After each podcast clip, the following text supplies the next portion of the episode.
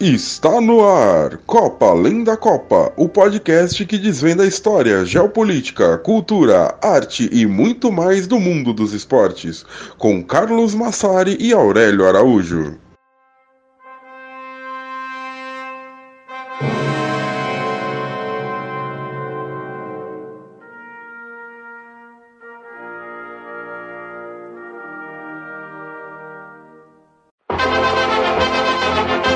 Eu sou brasileiro, tu és brasileiro, muita gente boa brasileira é. Vamos torcer com fé no nosso coração, vamos torcer para o Brasil ser campeão. Um, dois, três, quatro, cinco, seis, sete, oito, nove, para doze, faltam três, Brasil! Bom dia, boa tarde, boa noite para vocês que nos escutam. Chegamos com mais um episódio de Copa Além da Copa.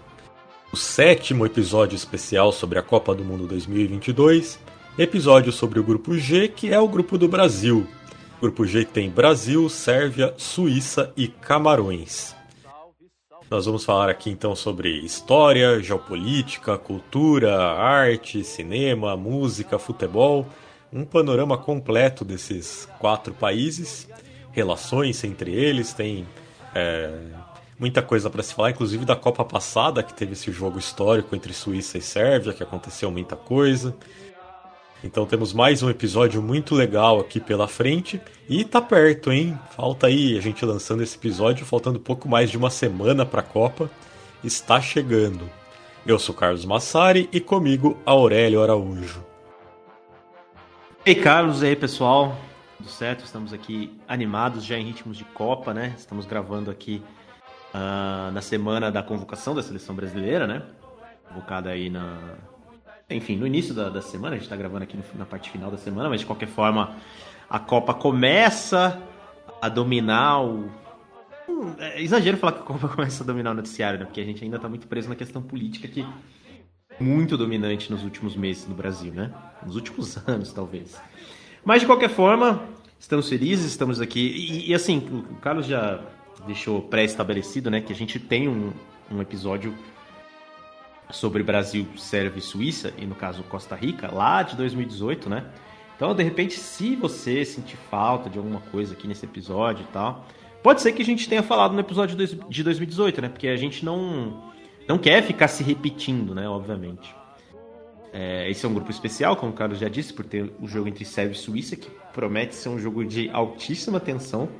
Na verdade, enquanto a gente escrevia aqui a pauta para o programa, eu me dei conta disso, assim. Uh, mas enfim, antes da gente começar a abordar os assuntos, claro que também é, a gente falou, vai, de forma mais moderada sobre o Brasil, porque, querendo ou não, é o nosso país, né? Então, meio que não tem muito como a gente contar muitas novidades sobre o Brasil para vocês. E, enfim, é, nós estamos no Instagram também, arroba Copa Além da Copa, além do nosso Twitter, arroba Copa Além da Copa também. Estamos no YouTube, lançando aí episódios uh, sobre os países da Copa do Mundo, né? uma série com um videozinho sobre cada país. Sempre gosto de lembrar que a gente fala de coisas diferentes das coisas que a gente aborda aqui no episódio do podcast. Né? Então, é, são, são é, conteúdos complementares. Uh, temos o nosso Apoia-se, né? Para quem gosta do nosso trabalho e gostaria de, de nos ver continuar produzindo, né? É, estamos lá, lá no apoia.se barra Copa Linda Copa. Você pode contribuir com a partir de cinco reais por mês. Eu sempre falo, né? Claro que a situação não está fácil para ninguém, mas que cinco reais por mês é uma quantia razoável, né? Que talvez, talvez você possa gastar numa besteira. Então, que tal gastar pelo menos uh, com a gente, né? Não que a gente não, não que a gente seja muito importante assim, mas pô, cinco reais por mês, né? Quem sabe? Se você gosta do nosso trabalho, a gente agradece o apoio e, e faz muita diferença pra gente. E temos uh, uh, nossos e, e, a partir de 15 reais você começa a receber material exclusivo, né? Temos um texto mensal para os assinantes e além disso temos nossa coluna mensal no Ludopédio, onde falamos aí, recentemente estamos falando sobre temas políticos envolvendo a história da Copa do Mundo. Bem, Carlos, acho que é isso, né? Se você puder, então, pelo menos uh, situar pra gente qual é a música de abertura desse programa, porque acho que muita gente não a conhece. É, Aurélio, como você disse, é, não faz sentido a gente fazer aqui uma, uma passagem completa pela história da música brasileira, porque a gente imagina que a maior parte dos nossos ouvintes deve ter um conhecimento bastante satisfatório sobre o assunto, talvez pelo menos bem mais do que tem, digamos, do que sobre a música de Camarões, ou da maioria dos países que a gente cita aqui. Então a gente resolveu mudar um pouco e falar só sobre músicas que falam de futebol. Essa tradição de compor músicas sobre futebol é bastante antiga no Brasil e vários dos compositores mais importantes da nossa história deixaram a sua contribuição ao falar desse esporte que é febre nacional. Mas nenhum compositor foi tão a fundo como o Lamartine Babo, que é famoso por ter escrito os hinos de todos os times grandes do Rio de Janeiro, inclusive também do América, né, que era o, o time de coração dele. Mas o Lamartine Babo também escreveu um hino para a seleção brasileira antes da Copa do Mundo de 1950. E é essa música que a gente ouviu para abrir o programa, se chama Hino do Scratch Brasileiro. Engraçado que nessa época ainda se escrevia desse jeito em inglês, né? Scratch. S-C-R-A-T-C-H. Então, é o hino do Scratch brasileiro. Bom, é, continuando então aqui o nosso assunto música brasileira. É... O Brasil é um país de tamanho continental e tem muitos pormenores regionais. E esse é mais um motivo também pelo qual a gente não vai se aprofundar muito na música brasileira de maneira geral, generalizada, com todos os seus gêneros, ritmos, toda a sua musicalidade não é, não é esse o nosso foco aqui ao falar do Brasil. Então a gente vai voltar lá atrás, né, 1912, porque de acordo com o artigo do Luiz Murilo Tobias no Ludopédio, é de 1912 a primeira canção brasileira sobre futebol. Ela se chama Football, também em inglês. É engraçado como nessa época se tratava o futebol no Brasil com termos em inglês. E ela foi gravada pelo grupo Lima Vieira e Companhia. Mas ninguém sabe quem é o autor dessa música. As primeiras canções sobre Copa do Mundo, por sua vez, vieram para a edição de 1938. Então vai ter Paris, que foi composta pelo Alberto Ribeiro e o Alcir Pires, e gravada pela Carmen Miranda. E também para aquela edição, A Copa do Mundo, de Serrinha e Raul Torres, que é uma música do gênero Cateretê. O Mundial de 1950, que foi disputado aqui no Brasil, existia toda a expectativa pelo título brasileiro. Enfim, o Mundial de 1950 foi o que teve a maior quantidade de canções surgindo. E um dos grandes exemplos é Touradas de Madrid, do Braguinha e Alberto Ribeiro, que foi uma catarse popular na goleada brasileira por 6 a 1 sobre a Espanha no Maracanã. Tem é, toda a história clássica de todo o Maracanã cantando Touradas de Madrid. Aquele ali foi um grande momento da, da união entre música e futebol no Brasil. E desde então todo o Mundial tem canções que viralizam, e algumas inclusive têm contextos políticos por trás. Por exemplo, acho que o exemplo mais famoso né, é Pra Frente Brasil, de 1970, mas também teve outras músicas aí que viralizaram, que ficaram famosíssimas. Voa Canarinho, de 1982, Coração Verde Amarelo, de 1994, e possivelmente essas são as mais famosas. E ainda existem muitas outras canções sobre futebol, né, sem relação com Copa do Mundo, que você ouve tocar em todo lugar. Por exemplo, Fio Maravilha, do Jorge Ben, 1 a 0 do Pixinguinha e uma partida de futebol do Skank. A primeira projeção cinematográfica no Brasil aconteceu poucos meses após os irmãos Lumière apresentarem o primeiro filme lá na França. E o cinema se tornou uma arte popular no Brasil. Filmes produzidos entre 1900 e 1912 atraíam bons públicos. Limite, do Mário Peixoto, de 1931, é um filme que é considerado a primeira grande obra-prima do cinema brasileiro, inclusive recomendo muitíssimo. A indústria cinematográfica brasileira floresceu nas décadas de 1930 e 1940 com a produtora Atlântida e as chamadas chanchadas, que eram comédias musicais muito populares, levavam muito público ao cinema. Depois veio o cinema novo, já na década de 60, que tinha como intenção uma descolonização do cinema brasileiro. O Glauber Rocha falava muito que era preciso criar um cinema do terceiro mundo. Inclusive, ele chega a aparecer ele mesmo num filme do Godard falando exatamente essas palavras. Filme chamado Vento do Leste, caso alguém tenha interesse também em procurar. E além do Glauber Rocha, que é o cineasta brasileiro mais famoso aí da história, o Cinema Novo também produz outros nomes, como Nelson Pereira dos Santos, Rui Guerra e Carlos Diegues. Nessa mesma época tem outros cineastas importantes surgindo, Rogério Sganzerla, José Mojica Marins, que é conhecido popularmente como Zé do Caixão, e o Júlio Bressani. Com a ditadura militar e boa parte do cinema político proibido, a alternativa é usar o sexo tanto para atrair as massas quanto para embutir mensagens.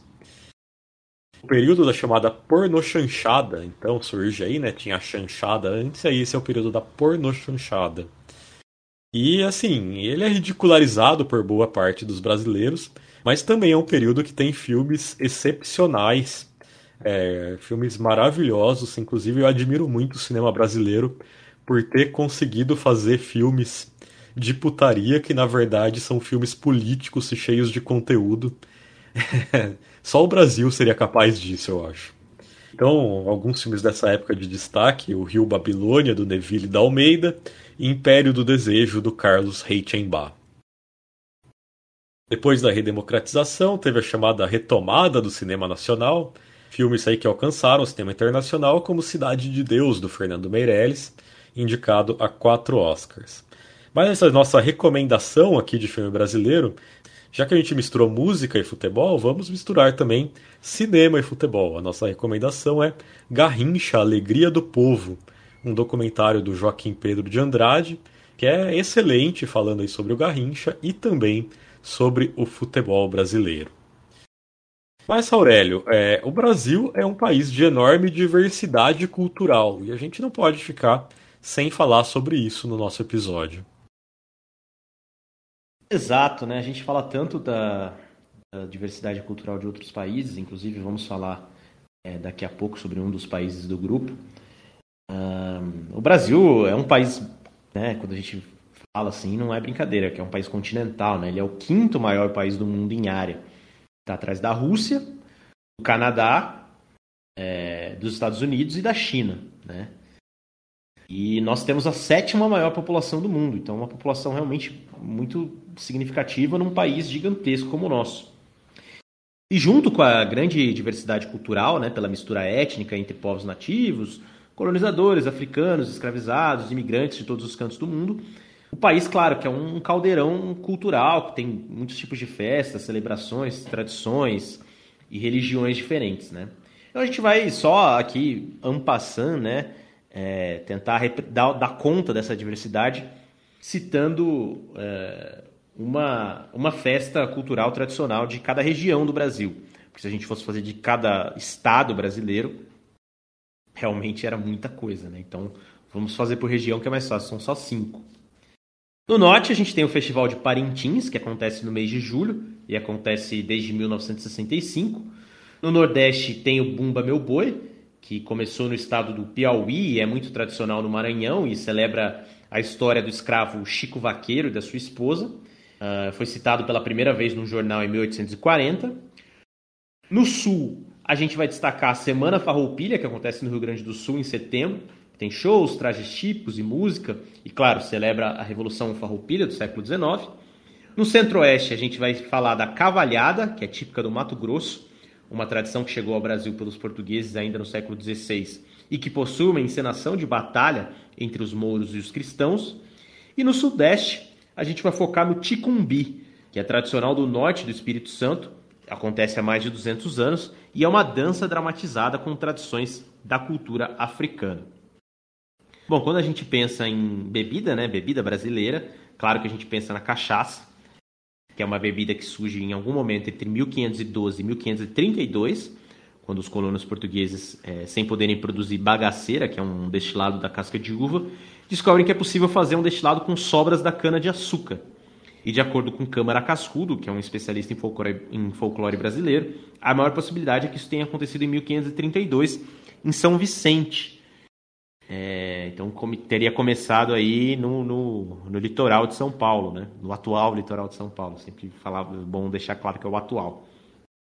Uh, a cachaça foi a primeira bebida do continente americano a ter uma real relevância econômica né? e a ter, obviamente, um papel social claro né? nas colônias.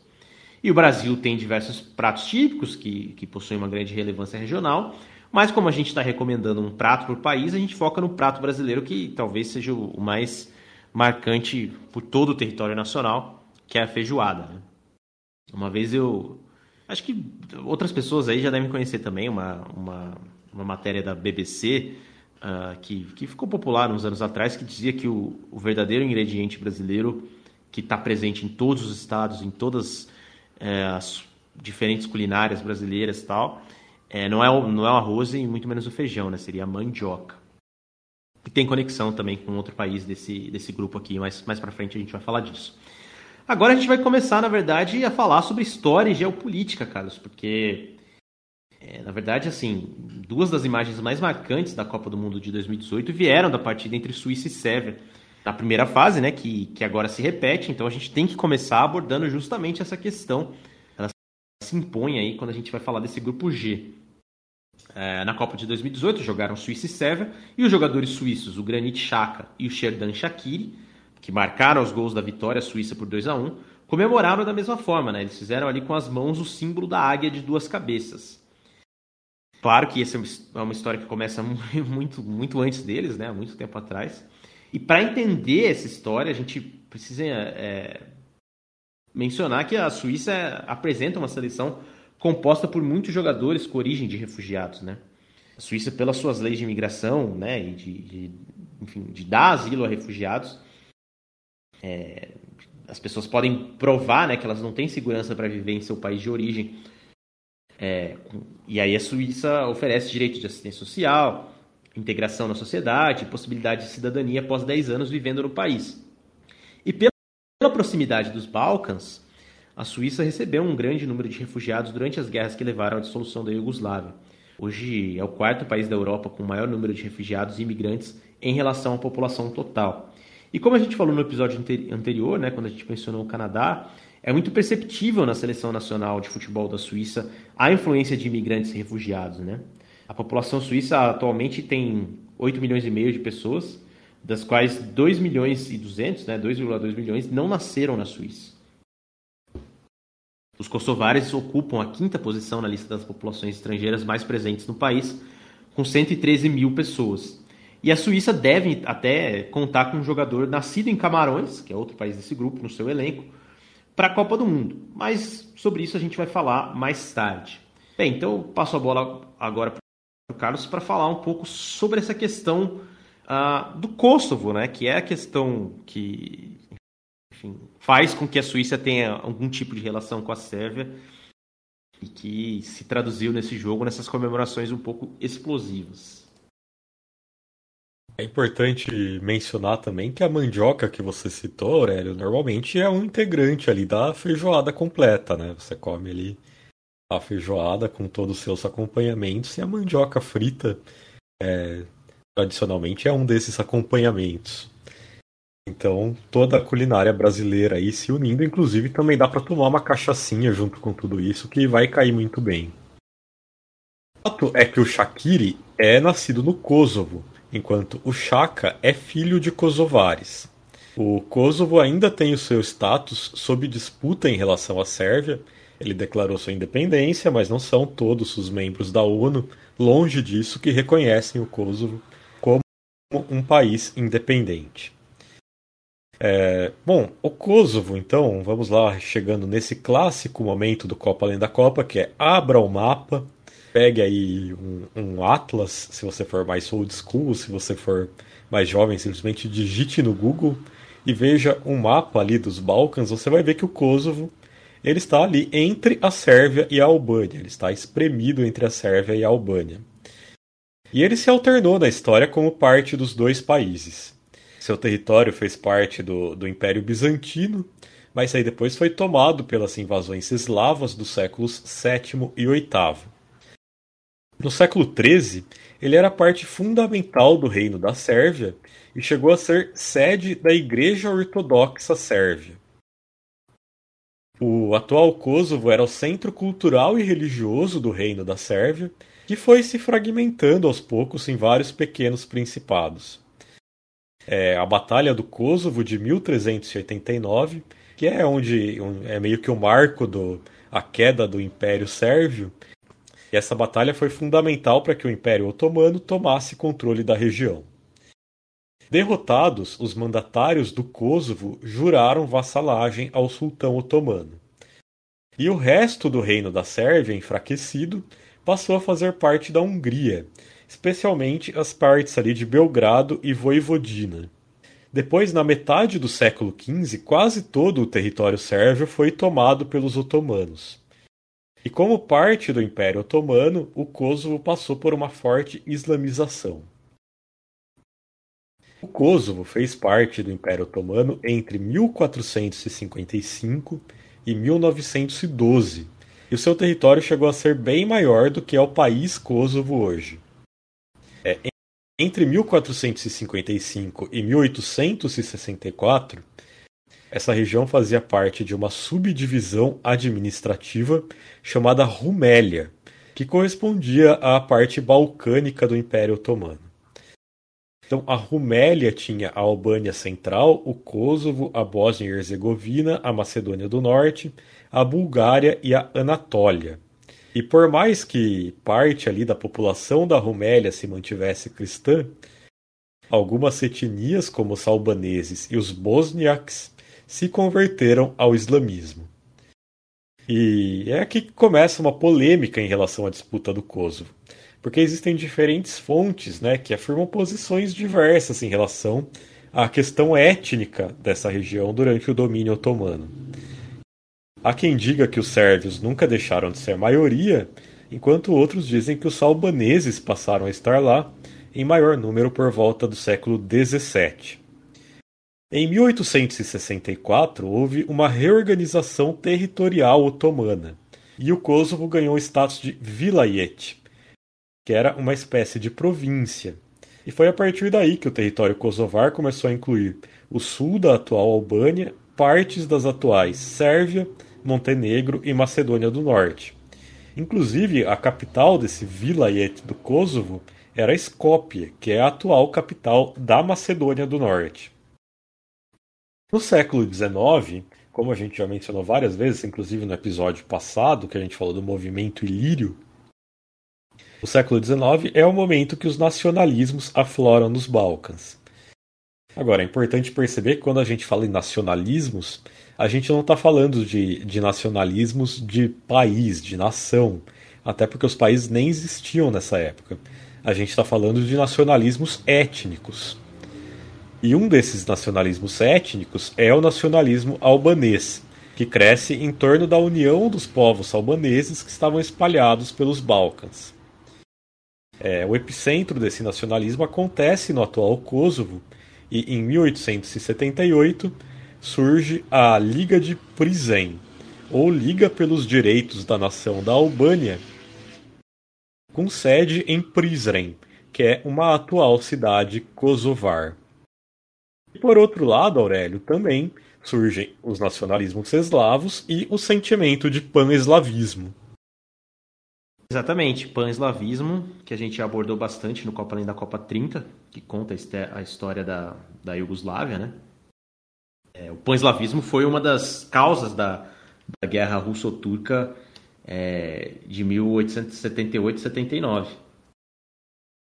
A Rússia era interessante apoiar a causa de independência dos povos eslavos dos Balcãs, não apenas por causa do discurso dominante da união dos povos eslavos e tal, mas para tomar o controle total do leste europeu, uma vez que o Império Otomano, né, que se esfacelava cada vez mais, perderia territórios importantes é, e aí daria a chance para a Rússia de ter poder absoluto sobre o Mar Negro. E a guerra russo-turca, de fato, esfacelou o Império Otomano e gerou as independências da Bulgária, da Romênia, da Sérvia e de Montenegro. E a Sérvia e o Montenegro independentes imediatamente começaram uma política de perseguição aos muçulmanos, o que levou a uma expulsão em massa dos albaneses étnicos dos seus, dos seus territórios. A maior parte deles foi realocada justamente no Kosovo. E sem ter mais uma fronteira com o Império Otomano, a Albânia temeu perder totalmente seus territórios com possíveis invasões sérvias, montenegrinas e até gregas. E por sobrevivência, a Albânia pediu autonomia para a sede, otoma, uh, sede otomana e que os quatro vilayetes da região, que eram Kosovo, Shkoder, Monashir e Ioannina, fossem fundidos em um só. Então, depois de anos de caos e de guerras na região, a Albânia enfim proclamou sua independência em 1912, mas sem ter o território que ela desejava. Partes que ela considerava suas por direito foram divididas entre Sérvia, Montenegro e Grécia. Você vê como o problema é bem antigo, né? No Tratado de Londres, assinado em 1913, as fronteiras da Albânia foram definidas e deixaram, deixando gregos étnicos que viviam no sul é, desse território muito insatisfeitos, gerando inclusive um, um movimento separatista imediato. E o Kosovo foi oficialmente cedido ao reino da Sérvia. Muitos albaneses étnicos e muçulmanos foram expulsos e a região voltou a ter, sem dúvidas, maioria étnica sérvia. Como a gente já falou várias vezes, né, o reino da Iugoslávia surgiu em 1918, com a queda, né, com o fim do Império Otomano. E na Segunda Guerra Mundial, a Iugoslávia foi ocupada pelos nazistas e cedeu o Kosovo à Albânia, que tinha um Estado fantoche fascista italiano no comando, o que levou, inclusive, ao genocídio étnico de sérvios na época. E, mas, né, quando a guerra acabou, as fronteiras foram restabelecidas, né, e aí é, o Kosovo ali voltou para, a Iugoslávia. Nos primeiros anos da Iugoslávia comunista, o governo tinha principalmente sérvios étnicos e havia grande repressão aos albaneses. Foi encorajada a imigração dos albaneses étnicos para a Albânia e para a Turquia, e a reforma governamental da Iugoslávia levou à descentralização na década de 1990 e foi aceita a existência de iugoslavos muçulmanos.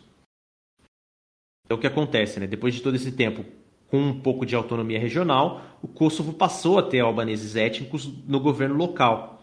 Ainda assim, mesmo com tudo isso, né, os albaneses se sentiam cidadãos de segunda classe dentro da Iugoslávia e protestavam para que o Kosovo ganhasse status de nação constituinte do país, o que nunca tinha acontecido. Né? O Kosovo sempre foi parte ali da Sérvia, dentro do contexto da Iugoslávia. E os protestos escalonaram até que em 1981 a Iugoslávia voltou atrás em medidas é, como permitir o uso do albanês nas escolas. Os sérvios acusaram os albaneses de genocídio na região na década de 1980 e a porcentagem de albaneses étnicos chegou a 90%. Então toda a autonomia que a região tinha conquistado foi revogada. E com o fim da Iugoslávia, Kosovo passou a fazer parte da Sérvia, né? ele já era parte da República Socialista ali da Sérvia, mas isso imediatamente, com o fim da Iugoslávia e, e com a criação do Estado sérvio moderno, surgiu um, um movimento separatista bastante forte no Kosovo.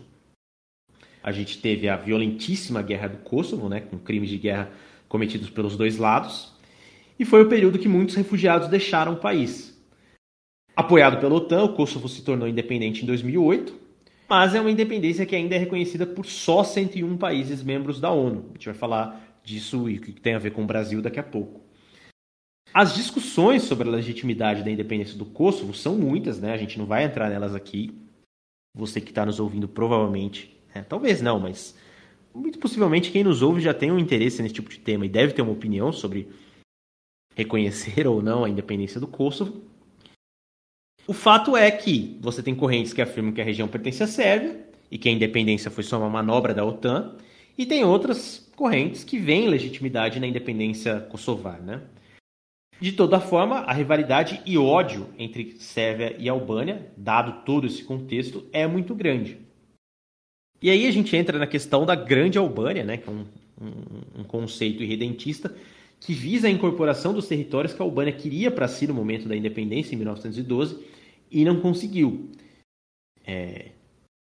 Na verdade, assim, essa região da Europa, né, um parêntese aqui, ela é. Você tem muitos conceitos irredentistas, né? Porque você tem populações que são etnicamente de um país, mas que vivem em outro, dentro das, das fronteiras de outro, né?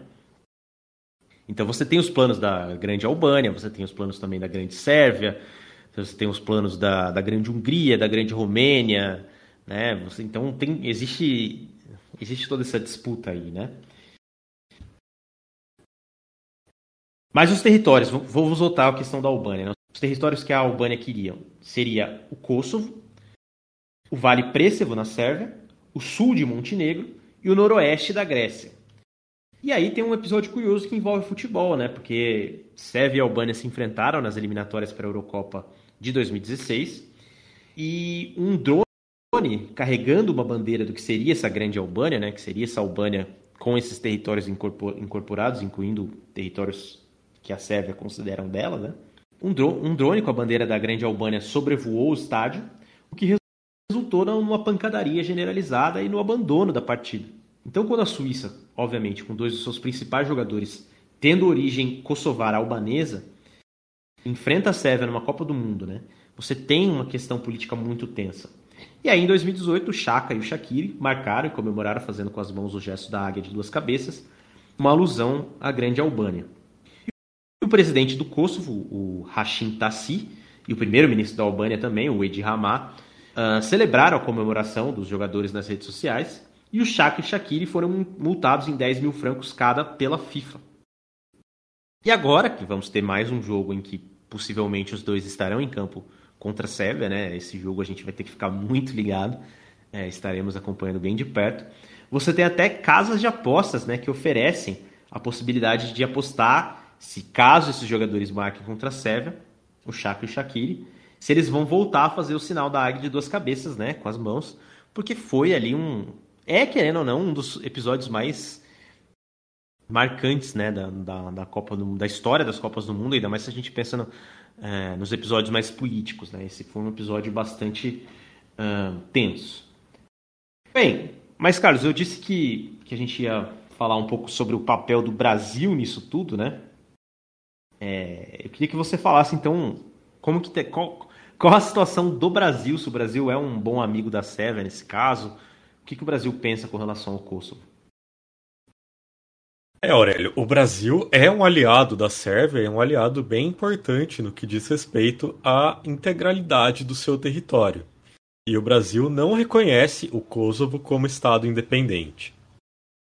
O Kosovo declarou sua independência da Sérvia em 2008, durante o governo Lula, e naquela ocasião o ministro Celso Amorim comandava o Itamaraty. Sob a sua liderança, o Brasil afirmou que não reconheceria a independência do Kosovo, porque ela aconteceu de forma unilateral, ou seja, não teve o acordo com a Sérvia. É, Para o Itamaraty, o reconhecimento do Kosovo fere uma resolução de 1999 do Conselho de Segurança da ONU, que havia se comprometido a reconhecer a integridade territorial da então República Federal da Iugoslávia, que era formada pela Sérvia e por Montenegro, é, país que depois passou a se chamar Sérvia e Montenegro, e que depois se dividiu em dois países, um deles a Sérvia, que está aqui nesse grupo. Então hoje apenas 100 dos 193 Estados-membros da ONU reconhecem o Kosovo. E nos países do G20 são oito que não reconhecem: Brasil, Argentina, China, Índia, Indonésia, México, Rússia e África do Sul. Mas enfim, por que o Brasil não reconhece o Kosovo? A ideia é que seja feito um acordo com a Sérvia para que o país veja os kosovares como uma nação própria. Em países que possuem movimentos separatistas, como é o caso do Brasil, é, existe receio de que esse mesmo artifício seja usado para fraturar o território brasileiro. É, em 2020, por exemplo, a Folha de São Paulo publicou um documento dos militares que via com preocupação o apoio da França a uma suposta autonomia do povo indígena Yanomami na Amazônia, que poderia levar a uma declaração de independência e perda de território.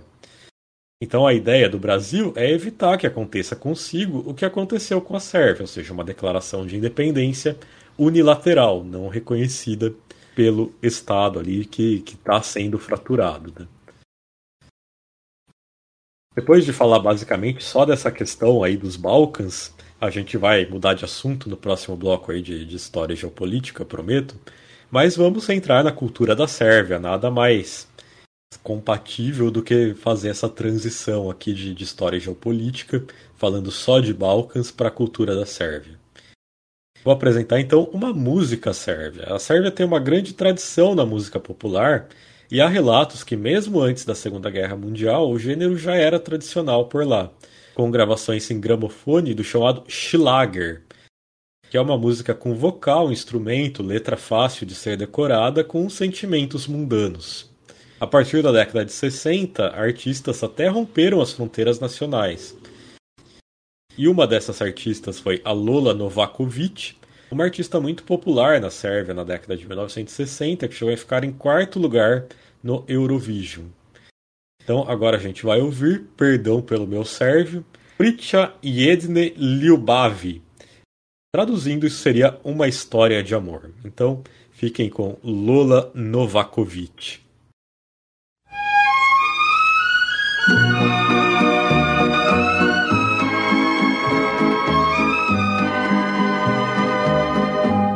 Priča to je priča srca moj Moja tužna ljubav stvorila je nju Jedan roman kao mnogi koji rođeni su juče ili bit će sutra dan.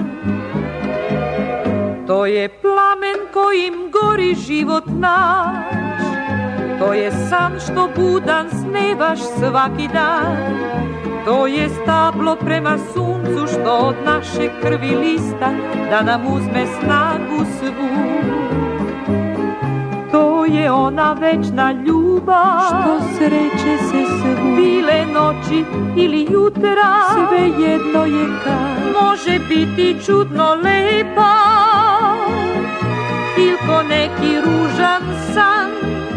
Bom, enquanto vocês ainda ouvem a, a Lula Novakovic, a gente passa então a falar um pouquinho sobre a cultura da Sérvia.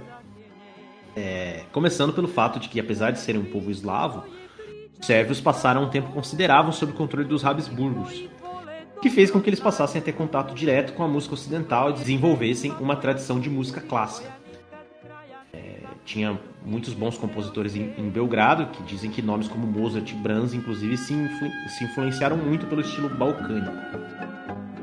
A música folclórica sérvia, por sua vez, é dividida em duas tradições: Svorna música, música rural, e Starogradska música, música urbana.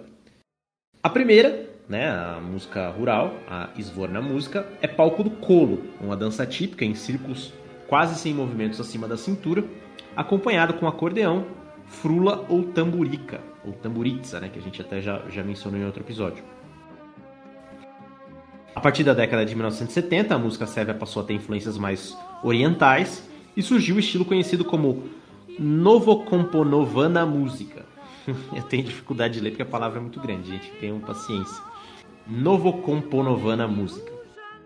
Grandes estrelas surgiram como Vesna Zmijanac, que criou uma imagem de sex symbol, e Vera Matovic, mais focada na vida rural e no dia a dia no campo. Apesar dessa influência oriental, a Iugoslávia era mais aberta também à música do Ocidente, que os demais países comunistas. Claro, né, a gente falou sobre a questão da, do não alinhamento da, da Iugoslávia com a União Soviética no, no, episódio passado, quando a gente falou sobre a Croácia. Isso levou a Sérvia a ver rapidamente o surgimento de bandas de rock e de jazz.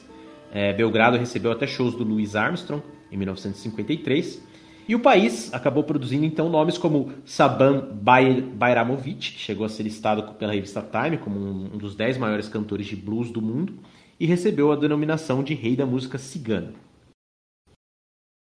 Falamos agora sobre é, cinema, né?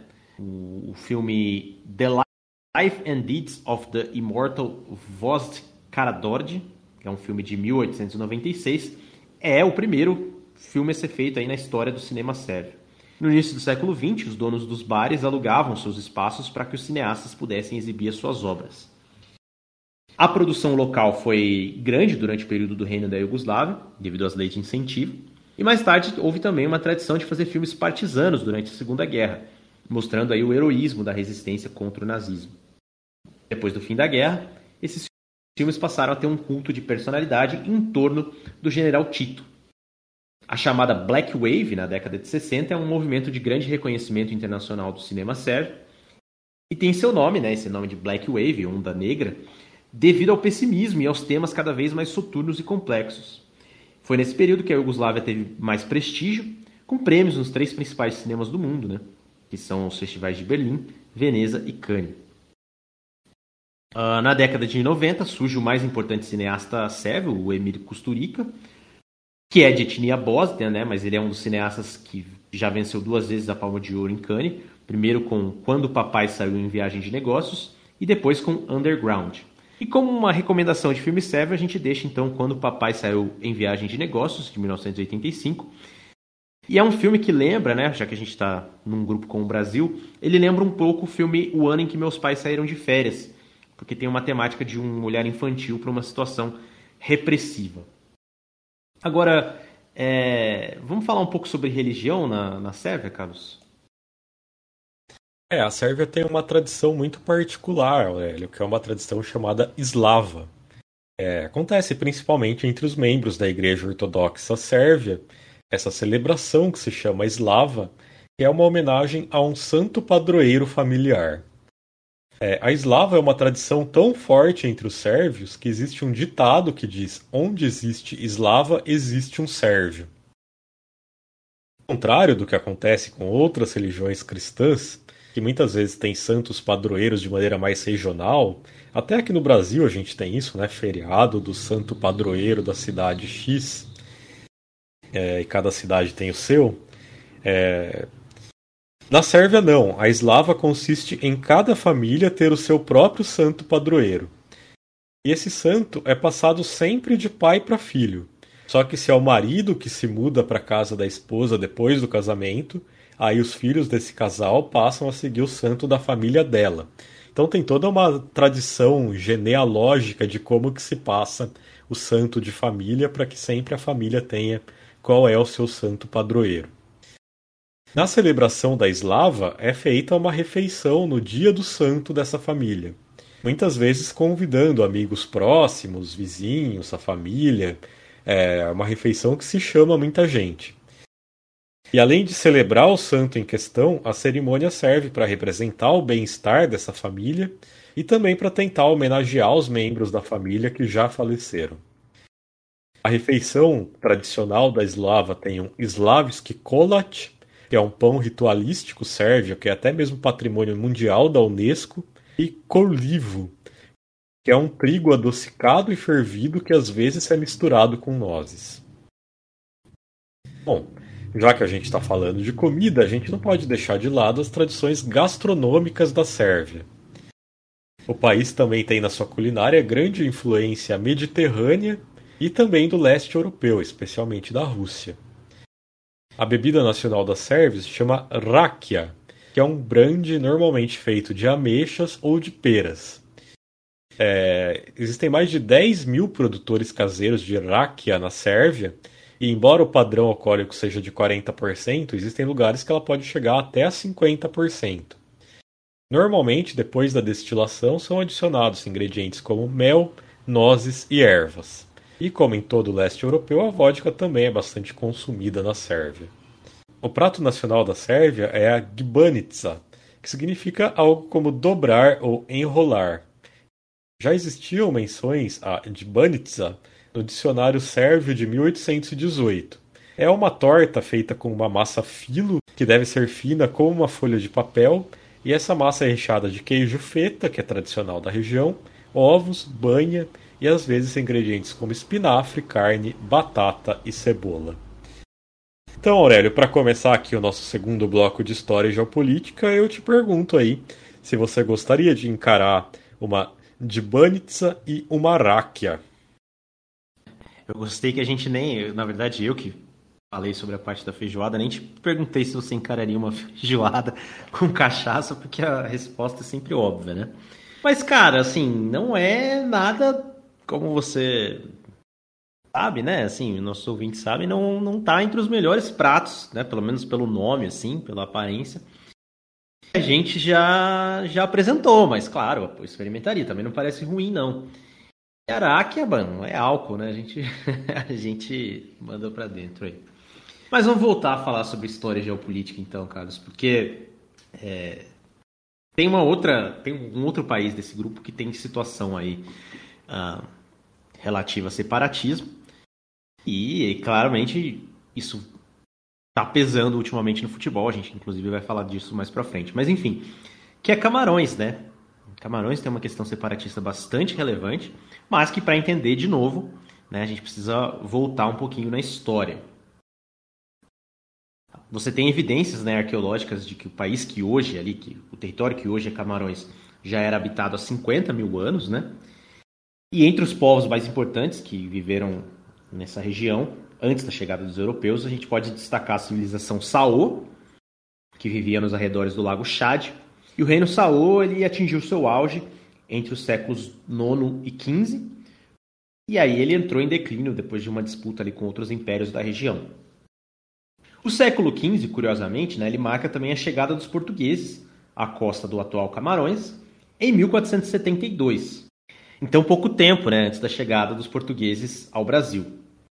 E aí tem uma pequena semelhança com o Brasil, que eu vou ter que abrir um parênteses na história de, de Camarões para falar, que é o seguinte: é, os portugueses notaram uma abundância de camarões nas águas do rio Uri, né, que eles batizaram de Rio dos Camarões.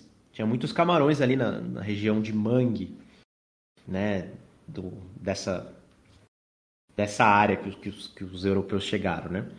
E aí, por terem batizado o rio Oure de Rio dos Camarões, nasceu o nome do país, né, que seria anglicizado como Cameroon ou afrancesado como Camerun, né? Mas de qualquer forma vem do português e vem do bicho que a gente conhece como camarão mesmo, né, do crustáceo. E nessa mesma época, né, por isso que eu disse que eu ia abrir uma, uma um parêntese aqui na história camaronesa para falar um pouco sobre o Brasil, porque a gente sabe que a missão comandada por Pedro Álvares Cabral chegou ao Brasil em 1500, né, e como a gente sabe, todo mundo estuda isso, o Brasil não foi o primeiro nome dessa, dessa terra, né? É, primeiramente se chamou o território de Ilha de Veracruz, acharam, achavam que se tratava de uma ilha, né? Esse nome foi usado intercaladamente com Terra de Veracruz, mas a partir de 1516 o nome Brasil passou a meio que ser ali adotado como nome oficial. E a gente fala muito, né, de que o nome vem da árvore pau-brasil, que é uma que tem uma madeira de pigmentação avermelhada usada para extrair uma tinta de tecidos. Então, o próprio nome Brasil já faria alusão a uma coisa vermelha, o que é irônico, né, considerando quanto a cor vermelha é polêmica hoje em dia na política. Até o grito, a nossa bandeira jamais será vermelha. Mas é irônico, né? Porque o pau-brasil era uma, uma madeira que cedia um pigmento avermelhado, então, enfim. E aí tem essa história né, de ser Brasil, porque é vermelho como uma brasa e tal. Enfim, mas inclusive o, o, os exploradores de pau-brasil já eram chamados de brasileiros, né? Pessoas que trabalhavam com pau-brasil eram os brasileiros. Mas essa versão, né, de que o nome do Brasil vem daí, é, vem sendo disputada por historiadores, no mínimo desde o início do século XX. Porque o nome Brasil, para esses historiadores, é, viria, na verdade, de uma ilha mítica na costa da Irlanda. E você tem análises de mapas né, da, época, da época da Idade Média, e é possível sim notar que europeus denominavam de Brasil outras ilhas que eles imaginavam estar deste lado do Atlântico. Então, antes de saberem que existia pau-brasil, eles chamavam de Brasil uh, terras para esse lado do Atlântico. É, ou Brasail, né, seriam palavras celtas que denominariam uma terra da bem-aventurança. O nome Brasil é, teria sido, inclusive, já usado antes pelos portugueses para se referirem a uma das ilhas que compõem os Açores. É, então, não foi o primeiro lugar que os portugueses batizaram de Brasil. Então, é, é curioso a gente é, falar um pouco sobre isso, porque não é um tema que, mesmo sendo nosso país, que a gente discuta muito. Né? A gente aceita a versão do Pau Brasil como sendo a oficial. Mas, dito isso, é, vamos voltar à história de Camarões, porque o Islã teve um papel importante também na história de Camarões, né, Carlos?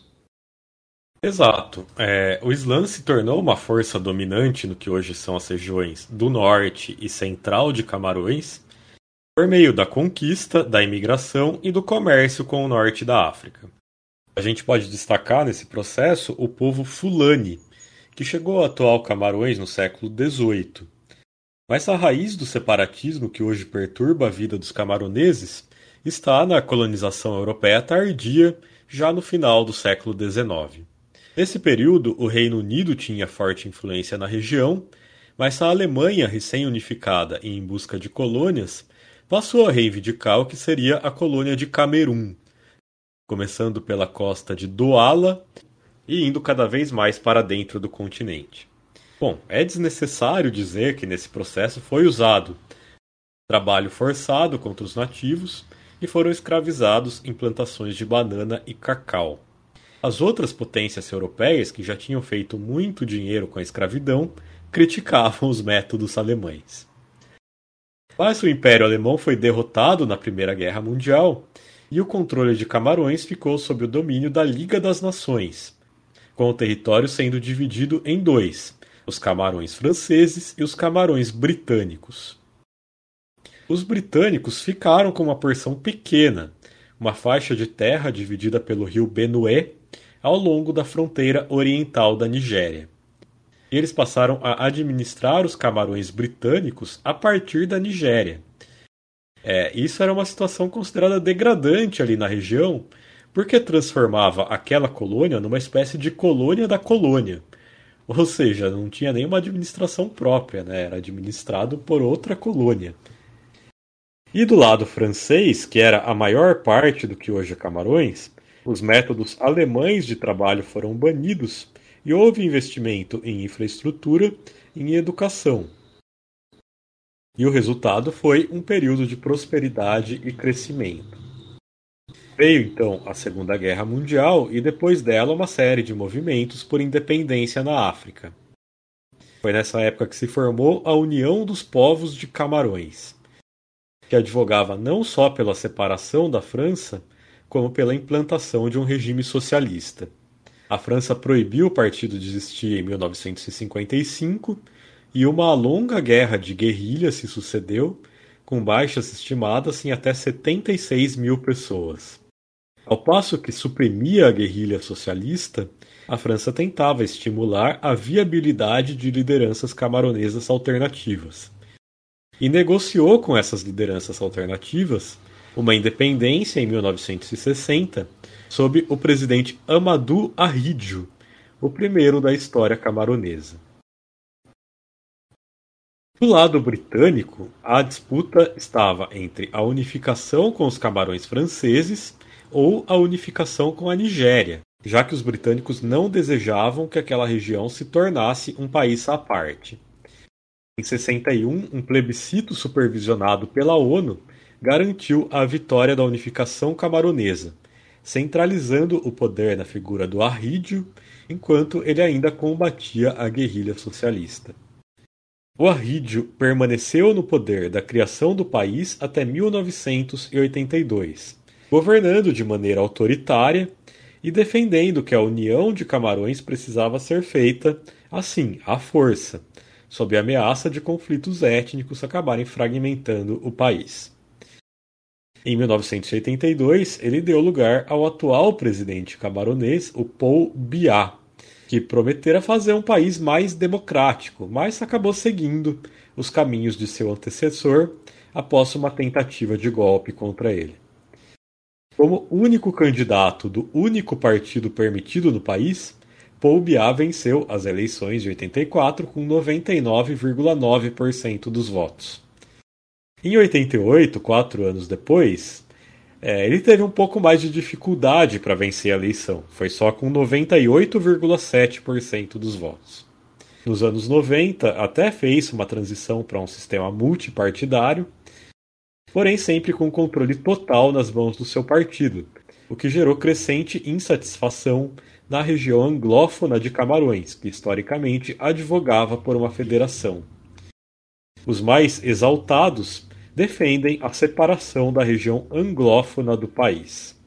Em 2016, o regime do Paul se deparou com um amplo movimento anglófono pedindo o fim das indicações governamentais de juízes e professores francófonos em suas regiões, uma prática comum contra a qual ele se opõe. A questão é que, embora o inglês seja considerado uma língua oficial de Camarões, a maior parte da programação da TV estatal é em francês, exames de concurso público são em francês, e a maior parte dos documentos e decretos são publicados em francês, ou, em alguns casos, traduzidos muito mal para o inglês. Esse movimento anglófono foi combatido com punho de ferro pelo povo Biá o que levou à morte de vários manifestantes e escalonou o conflito. Cerca de 20% é, da população de Camarões é anglófona. Desde 2017, com a escalada do conflito, os separatistas anglófonos declararam a independência do que seria a República da Ambazônia, que é a correspondente dos antigos Camarões britânicos. E eles questionam o plebiscito da ONU de 1961, que dava como única opção se juntar a um outro país, ou a Nigéria ou Camarões, e não ser independente. Hoje acontece uma guerra civil em Camarões, e mesmo a Copa Africana das Nações deste ano, que foi disputada em janeiro, esteve ameaçada aí de possíveis ataques por causa dessa guerra civil. Bom, a gente falou aqui sobre o governo do Amadou Ahidjo em Camarões, Aurélio, que isso teve preocupação com conflitos étnicos. Então a gente vai voltar aos Balcãs, porque a gente sabe que na Sérvia é, os conflitos étnicos aconteceram após a morte do Marechal Tito. É, não que a gente esteja justificando né, regimes autoritários em Camarões. Porém, essa questão de conflitos étnicos são, né, ela sempre existe em países que têm essa diversidade étnica tão grande, como é o caso da Sérvia, até por toda a situação com Kosovo que a gente já falou. É, a gente contou né, da, da, situação de guerras após a morte do Tito no programa passado, quando a gente falou sobre a Croácia. O Tito morreu, né, a Iugoslávia se encontrou numa situação muito delicada em termos de dívida externa. Você tinha a inflação, né, uma desordem política muito grande, que abriram caminho né, para a ascensão de novas lideranças, e uma dessas novas lideranças foi o Slobodan Milosevic, o Milosevic tinha como plataforma política a centralização do poder na República Iugoslava da Sérvia. E em 1990, ele revogou as autonomias das províncias de Voivodina e Kosovo, como já, a gente já disse, né, eram é, república, províncias internas à Sérvia, né, ali dentro do contexto da Iugoslávia. E ele passou então a controlar os partidos comunistas da Sérvia, de Voivodina, de Kosovo e de Montenegro. E ele bateu de frente com os demais partidos comunistas né, que compunham a Iugoslávia, quais sejam Croácia, Eslovênia, Bósnia e Herzegovina e Macedônia do Norte. Na época só Macedônia, né? O do Norte veio depois. E como os sérvios tinham a maior influência sobre os militares jugoslavos, teve guerra, obviamente, como a gente já também falou no episódio passado. Mas o interessante é notar que a política do Milosevic estava dividida entre defender a integridade territorial da Iugoslávia e defender as minorias sérvias nessas demais repúblicas, propagando a ideia de uma grande Sérvia, como eu falei, né, que iria além dos limites da República Iugoslava da Sérvia e existiria em todos os locais em que você tinha sérvios vivendo. E por isso você teve até independências menos traumáticas né, da, da Iugoslávia, que foram independências, por exemplo, da Eslovênia e da Macedônia do Norte, porque basicamente você tinha poucos sérvios vivendo nessas regiões, então não, não houve muita briga né, para evitar que esses países se tornassem independentes. Mas com a Croácia e a Bósnia foi bem diferente, porque você tinha 12% de população sérvia na Croácia e 31% na Bósnia. E a Sérvia, então, apoiou os rebeldes sérvios nesses locais. As guerras nesses países tiveram episódios muito terríveis, como a gente já sabe, né? E a gente já falou em muitos episódios do Copa. Crimes de guerra, né? É, estupros como política de genocídio, tudo isso. Enfim, em 92, a nova República Federal da Iugoslávia era só uma união entre Sérvia e Montenegro, basicamente. E o custo das guerras na Sérvia fez com que a situação econômica piorasse muito, né, devido às sanções internacionais, o que forçou Milosevic é, a negociar o chamado Acordo de Dayton, que encerrou a Guerra da Bósnia no final de 95. Mas o Milosevic se manteve no poder, né? ele trocou a presidência da Sérvia pela presidência da República Federal da Iugoslávia, né? não, é, não era a mesma coisa, no final da década de 90. Só que ele já tinha perdido bastante força, e em 2000 ele foi derrotado nas eleições iugoslavas, o que resultou na prisão dele em 2001 e depois ao fato dele ser levado ao tribunal de Haia para ser julgado por crimes de guerra. E só para é, pincelar nessa questão que a gente já mencionou, né? Montenegro acabou sendo a última república que ainda continuava ligada à Sérvia. É, não teve apoio de imediato para sua independência ali depois da prisão do Milosevic, porque as autoridades europeias temiam novos conflitos violentos, né? Já a Iugoslávia, a antiga Iugoslávia já tinha passado por muitas guerras. E aí, em 2003, o país passou a se chamar Sérvia e Montenegro, mas justamente para explicitar que eram meio que dois países em um. Era uma federação entre duas nações totalmente diferentes. E aí, em 2006, depois de muita diplomacia, muita negociação, para conseguir o apoio para realizar esse referendo de independência, a população de Montenegro finalmente votou pela separação em definitivo. Mas, mesmo depois de tudo isso, Carlos, ainda hoje você tem um movimento separatista na Sérvia, né? Então, onde fica esse movimento separatista e por que, que ele existe? É, a Sérvia ainda tem a questão da Voivodina. A Voivodina é a atual parte nortenha da Sérvia, é onde vive 27% da população do país e é onde está localizada a sua segunda cidade mais importante, Novi Sad. É um caldeirão étnico e cultural, tem a presença de 26 diferentes etnias. A grande particularidade da Voivodina em relação aos demais territórios sérvios que se separaram é que, na maior parte do tempo, ela foi território húngaro. O domínio húngaro começou no século X e houve um período que os majares, que são os húngaros étnicos, tomaram o lugar dos sérvios como principal etnia da região. Mais tarde, os sérvios étnicos e ortodoxos, fugindo das regiões sob domínio otomano, se estabeleceram na Voivodina. A região chegou até ser palco de um reino sérvio em exílio, que foi proclamado por um mercenário chamado Jovan Nenad em 1526. Ele se declarou imperador da Sérvia. Esse império sérvio no exílio durou pouco. E mais tarde a Voivodina teve um período incorporado ao Império Otomano até voltar ao domínio húngaro em 1699. Aí também teve uma migração em massa é, de territórios otomanos para é, a Voivodina. Com o fim do Império Austro-Húngaro em 1918, houve a Grande Assembleia Popular dos Sérvios e demais eslavos para discutir o futuro da Voivodina. E a decisão foi de se juntar ao Reino da Sérvia, que logo em seguida passaria a fazer parte da Iugoslávia. Durante a Segunda Guerra Mundial, a Voivodina sofreu com genocídio étnico na Iugoslávia ocupada. Cerca de 50 mil pessoas, especialmente os sérvios, os judeus e os ciganos, foram mortos. E após o fim da guerra, se tornou uma província sérvia com autonomia. Em 74, a Voivodina, assim como Kosovo, ganhou uma real autonomia dentro da Iugoslávia, podendo até vetar localmente decisões do Parlamento Nacional.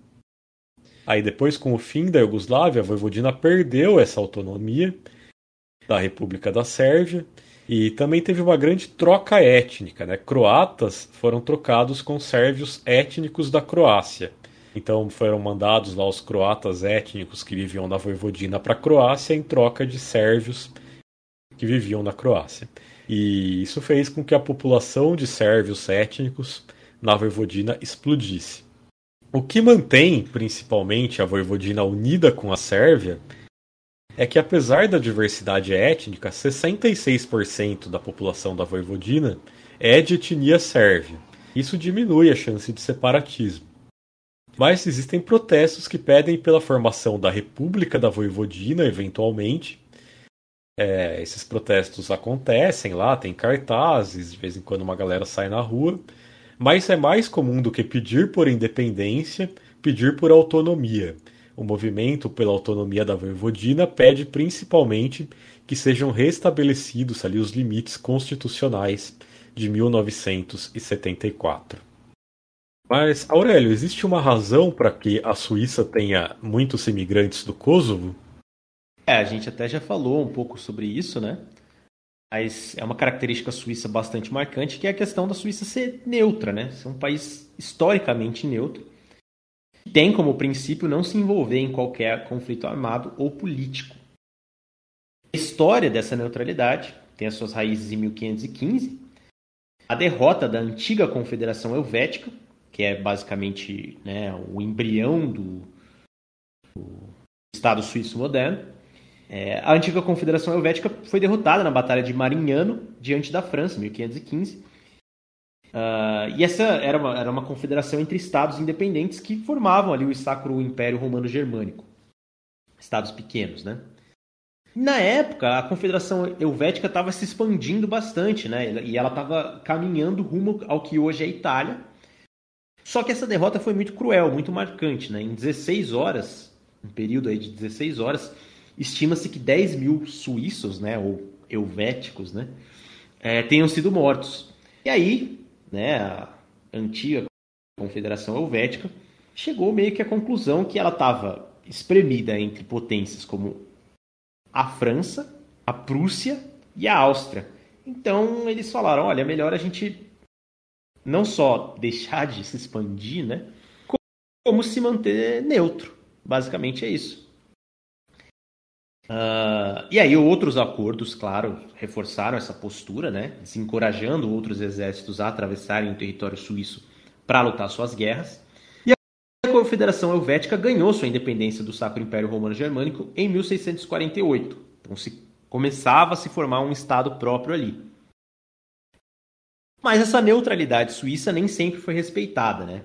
No desdobramento da Revolução Francesa, é, a Suíça foi invadida pelo governo revolucionário né, da França, que acabou com a Confederação e fundou uma república satélite ali, a República Helvética. E essa república centralizada teve uma duração bastante curta, porque isso ia contra a, cultura local de autonomia entre os cantões, né, que são as regiões da, Suíça, e basicamente submetia a Suíça à França. Né? Foi basicamente isso que Napoleão fez, o que gerou muita resistência dos locais. E aí, durante as guerras napoleônicas, a Rússia e a Áustria chegaram a invadir a Suíça, mas a Suíça se recusou a, a lutar pela França. E aí, no Congresso de Viena, em 1815, a independência suíça foi restabelecida. A neutralidade suíça tem o seu lado bom, né, de ser visto como um país importante para a diplomacia mundial, sendo aí uma, ponte entre diversos estados, e a Liga das Nações, fundada no entreguerras do século XX, por exemplo, escolheu Genebra como sede. Mas tem um custo moral muito grande também, por exemplo, na Segunda Guerra, a Suíça fechou suas portas para refugiados judeus. E ao mesmo tempo, né, como se isso não fosse cruel o suficiente, ela se tornou um paraíso ali para esconder dinheiro roubado desses judeus pelos nazistas, já que é um país até hoje com regras bancárias muito frouxas, né? Você tem um controle muito é, muito frágil, né, nos bancos suíços. Isso é proposital. A Suíça enriquece por causa disso, mas moralmente é algo questionável. E para além da Segunda Guerra Mundial, a Suíça abrigou e ainda abriga dinheiro de criminosos de guerra, de bandidos e de corruptos do mundo inteiro. E por fim, claro, os suíços nunca participaram de amplas campanhas de boicote internacional, justamente por causa dessa neutralidade. E aí eu cito como exemplo a, a, campanha de boicote contra a África do Sul do apartheid. A Suíça não participou e isso é considerado uma vergonha por muitos dos seus cidadãos. É, a Suíça, desde então, né, desde a Segunda Guerra, mudou né, as suas regras ali de não receber refugiados. Obviamente, a gente está falando aqui sobre refugiados da, das guerras iugoslavas, por exemplo. E a gente pode tentar também abordar essa neutralidade pelo lado positivo, né? Para falar do conflito em Camarões, que a gente já abordou, nessa guerra que o Carlos citou, né? Essa, essa guerra civil que há em Camarões hoje. Porque desde 2019 a Suíça é uma importante mediadora do conflito que está em andamento no país e ela oferece ajuda humanitária às vítimas nas regiões rebeladas. E por ser um país com quatro línguas oficiais, como a gente vai ver daqui a pouco, a Suíça se propôs a aconselhar as autoridades camaronesas sobre como lidar com essa questão linguística e multicultural, que claramente é algo que é muito problemático em Camarões atualmente. Agora a gente começa o bloco da Suíça, mas na verdade eu vou apresentar a música para a gente entrar de vez no bloco da Suíça. E vou falar do Kleenex, foi uma das primeiras bandas punk exclusivamente formada por mulheres. Elas se juntaram em Zurique em 1978, mas a banda teve várias formações no seu curto tempo de existência. E a única participante fixa mesmo foi a baixista, a Cláudia Schiff. É, o Kleenex teve só dois discos de estúdio e elas se tornaram muito conhecidas na cena punk mundial e tiveram até de mudar o nome da banda de Kleenex para Lilliput, uma vez que a marca de lenços Kleenex né, ameaçou processar elas. Uh, entre os fãs famosos do Kleenex, uh, pediram uma vez para o Kurt Cobain elaborar uma lista dos melhores discos da história e ele disse que qualquer um dos dois discos do Kleenex poderia entrar. Então a gente vai ouvir aí, para representar a música suíça, a canção Nice do Kleenex, que é datada de 1978.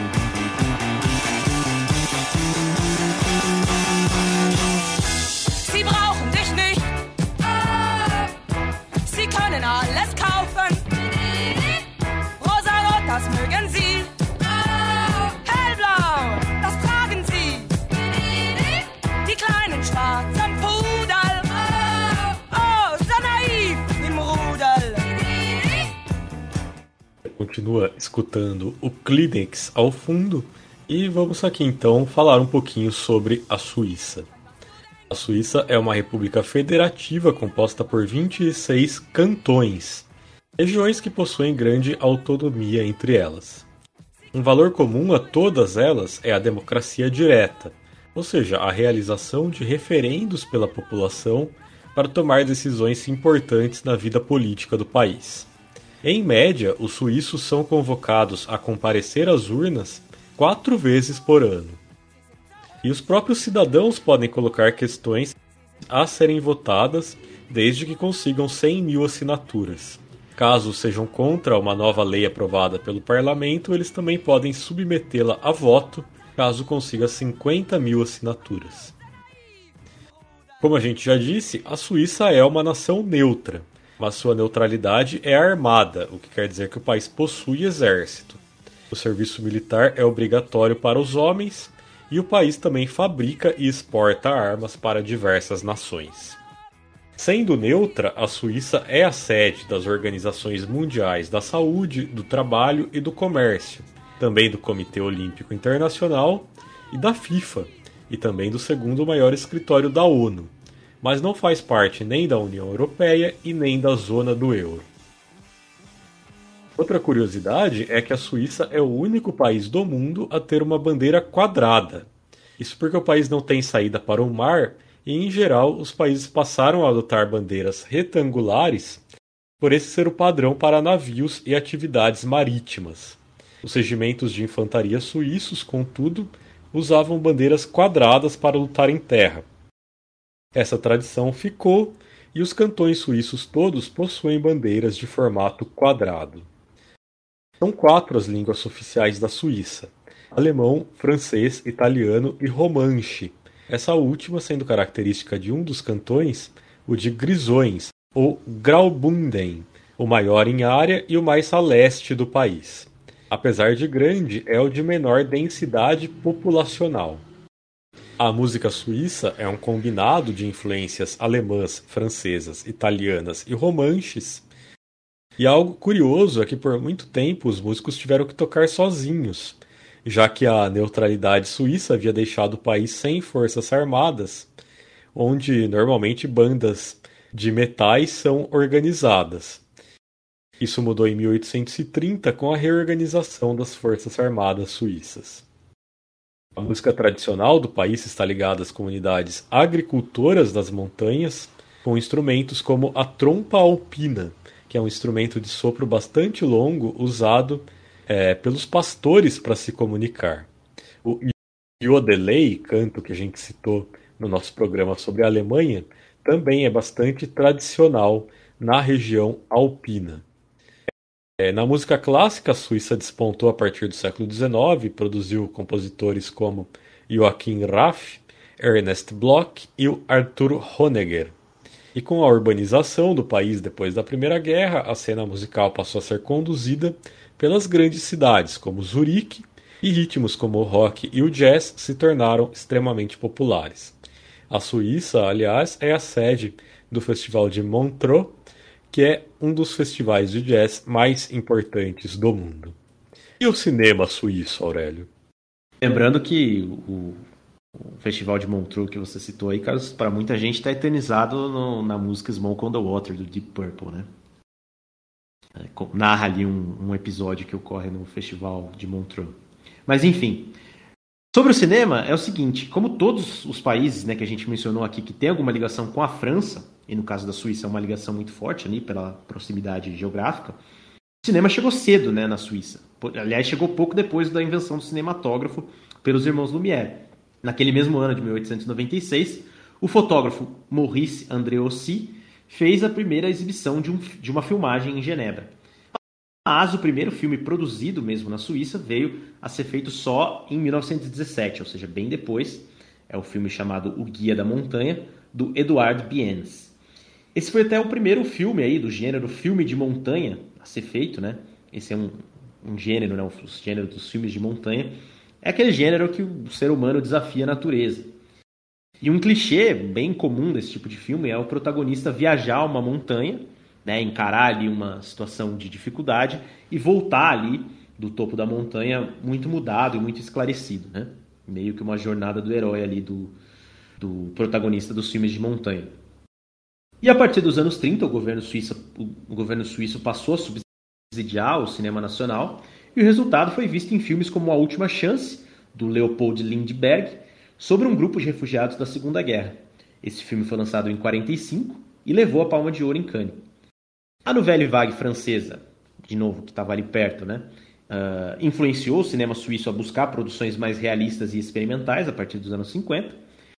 E nos anos 70, o reconhecimento internacional e o sucesso de público se juntaram em comédias como Die Schweizermacher, que em tradução livre seria algo como Os Fazedores de Suíços, que é um filme sobre imigrantes tentando se tornar suíços e se deparando com a burocracia e as diferenças culturais.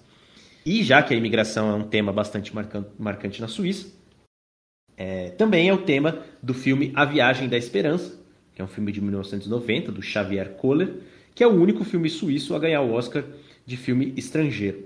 Mas a nossa recomendação de filme suíço é muito mais recente a gente vai recomendar aqui o filme Minha Irmã, dirigido pela franco-suíça Ursula Mayer e lançado em 2012. O filme se passa numa estação de esqui suíça e é focado ali na história de um menino que sustenta a irmã ao roubar turistas ricos.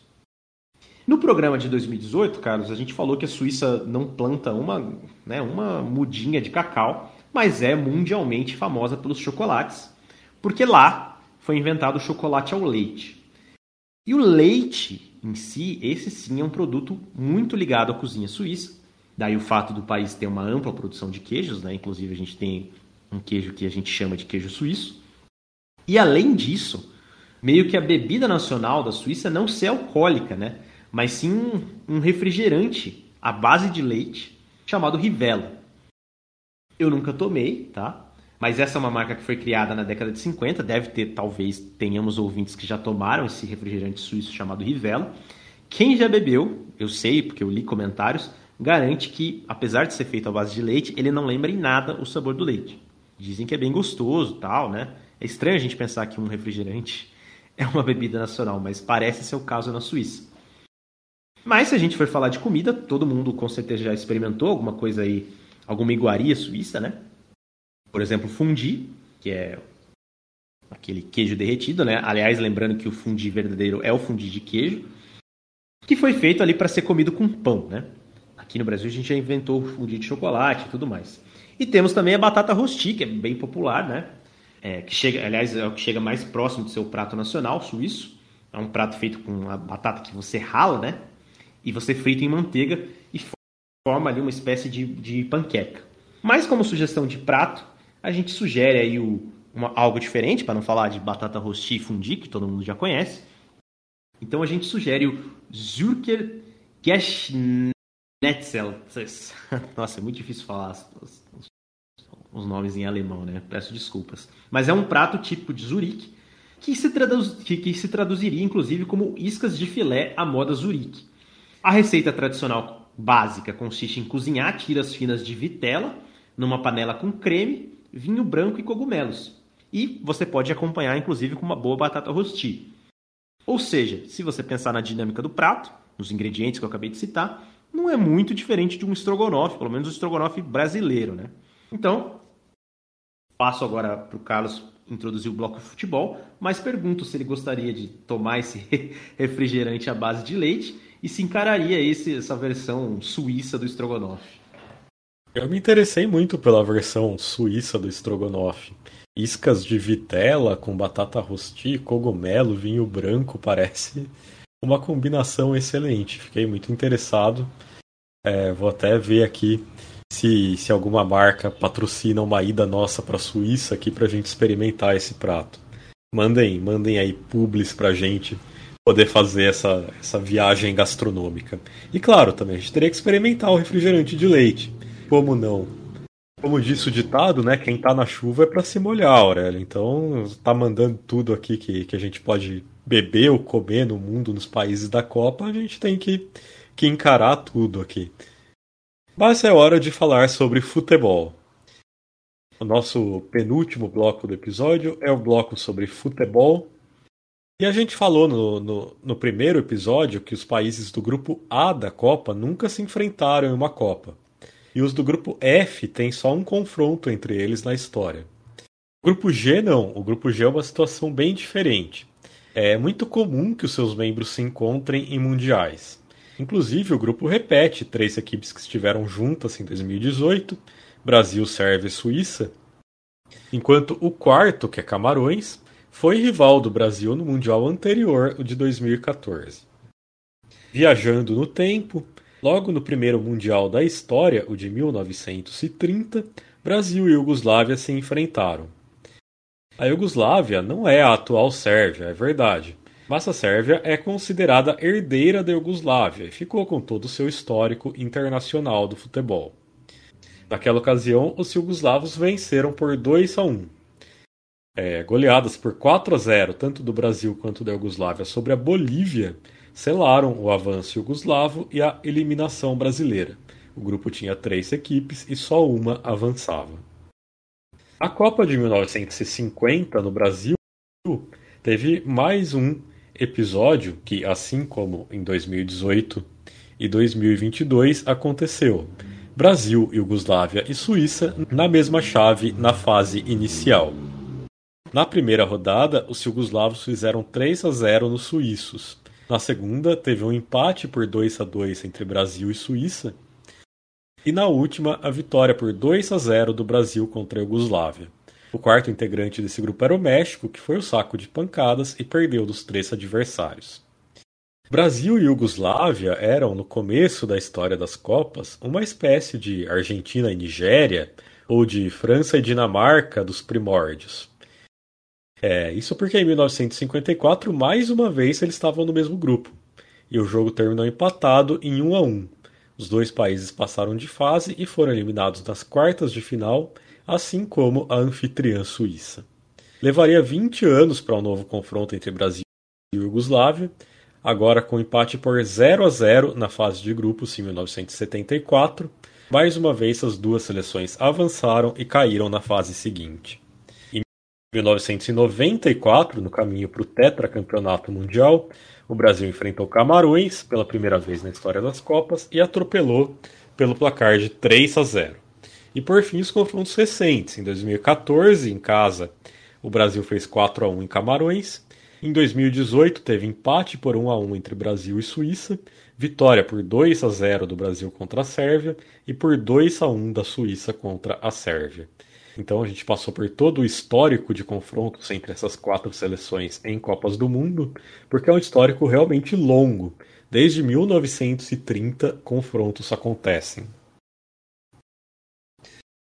Como a gente falou no bloco de História e Geopolítica, a Suíça é um país de enorme diversidade étnica. Não só possui os dois atletas de etnia kosovar, o Chaka e o Shaqiri, e como em seu elenco também tem um camaronês. É, esse camaronês é um dos principais nomes do futebol suíço, o atacante Bril Embolo. Ele nasceu em Yaoundé e era de uma família de classe média em Camarões. Depois do divórcio dos seus pais, a sua mãe tentou é, uma vida nova na França e lá ela conheceu um homem suíço e se casou e se mudou para Basileia.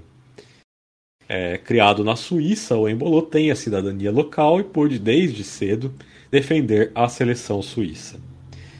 A história do Embolo não é uma história de refugiados, mas isso não significa que elas não estejam presentes em grande número na seleção suíça. Existe inclusive mais um caso de atleta cuja família fugiu das guerras dos Balcãs, que é o atacante Haris Seferovic. Ele é de etnia bósnia. Seus pais fugiram de Sanski Most, na atual Bósnia, que na época ainda era Iugoslávia, em 1992. Isso só dois meses depois do nascimento do atleta, ou seja, o Seferovic era bem bebezinho quando os pais dele fugiram da Bósnia. Isso, claro, também faz do confronto contra a Sérvia algo pessoal para ele. Tem mais um atleta, o jovem meia Ardon Iachari, que é de etnia macedônio-albanesa. E só para finalizar o assunto, a gente pode passar por mais uns jogadores aqui na lista suíça para a Copa e encontrar suas origens. Por exemplo, o Ricardo Rodrigues tem pai espanhol e mãe chilena, o Manuel Akanji tem mãe nigeriana, o Eray Comert tem ascendência turca, o Denis Zacaria com pai sudanês do sul e mãe congolesa, o Edmilson Fernandes com pais cabo-verdianos, e o Rubem Vargas, que tem pai dominicano, e o Noah Okafor, com pai nigeriano. Mas vamos voltar mais uma vez ao tópico das provocações ao Sérgio Saurélio. É, por isso que eu digo que esse jogo eu acho que tem potencial, né? Também não quero criar uma expectativa depois não. É, tem potencial para ser um dos jogos mais tensos da, das Copas, né? Talvez historicamente, vai saber. Porque o que acontece? O Shaqiri, para além daquela, daquela provocação que a gente já citou de 2018, em 2021, ele provocou a fúria das autoridades sérvias ao receber de um torcedor uma jaqueta do UCK, o Exército de Libertação do Kosovo. Sem saber o que fazer ali no final do jogo, né, o Shaqiri sorriu constrangido e retirou a jaqueta que o torcedor vestiu nele. Mas não pegou nada bem na Sérvia. Então, a Federação Sérvia, na, na época ali, em 2021, ou seja, não faz muito tempo, disse o seguinte: exigiremos uma reação urgente e as mais rígidas sanções contra Shaqiri por promover a organização criminosa terrorista UCK. O UCK é acusado de atos de limpeza étnica contra sérvios durante a Guerra do Kosovo. Não que os, né, a gente já falou, não que os sérvios nunca tenham feito nada do tipo, inclusive contra, próprios, contra os próprios albaneses kosovares, mas enfim. Inclusive em 2018, né, pouco depois ali do, do jogo da Copa, o Shaqiri estava no Liverpool. É, ele ficou de fora do jogo do, do Liverpool é, pela Champions League contra o Estrela Vermelha de Belgrado, no jogo de visitante, né? Certamente vai ser muito curioso ver ele de novo é, em campo contra a Sérvia, porque no futebol de clubes não acharam muito seguro o Shaqiri viajar para Belgrado. Enfim, é, falando um pouco sobre Sérvia, né? A Sérvia, ainda mais na sua relação com o Brasil, ela sempre reverenciou os brasileiros quando o assunto é futebol. É, não à toa, né, o estádio do Estrela Vermelha é apelidado de Maracana, né, uma homenagem ao Maracanã. Ele foi inaugurado em 63, ainda na época da Iugoslávia. Ganhou esse nome justamente pelo seu tamanho. Ele tinha 110 mil lugares e fazia lembrar o autêntico Maracanã do Rio de Janeiro, mas Obviamente, desde então ele já foi reduzido, assim como o próprio Maracanã. E a história, claro, né, de futebol que mais liga Brasil e Sérvia é a do meio, o Dejan Petkovic. É um caso muito raro de um europeu que fez carreira na América do Sul. É, o Petkovic, acredito que muita gente já saiba disso, mas só para relembrar, ele veio parar no Brasil pelo Vitória, né, em 97. É, o Petkovic na época pertencia ao Real Madrid, mas ele não conseguia se firmar no clube merengue. Ele foi emprestado ao Sevilha, ao Racing de Santander, não teve passagens é, muito memoráveis por nenhum dos dois. E como que o Vitória descobriu ele, né?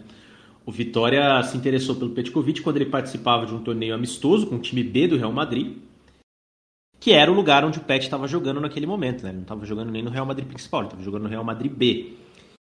É, essa história, claro, seria praticamente impossível hoje, até porque mesmo esses torneios em que você encontra ali jogadores desconhecidos, né, faz um torneio que envolve Vitória, Real Madrid B e tal, nesses torneios amistosos não existem mais. E fora que hoje em dia você tem internet, né? Se você quisesse contratar uma revelação sérvia, obviamente você seria muito mais fácil ver pelo YouTube, né? Mas enfim, a gente sabe que hoje em dia seria muito difícil repetir a história do Petkovic.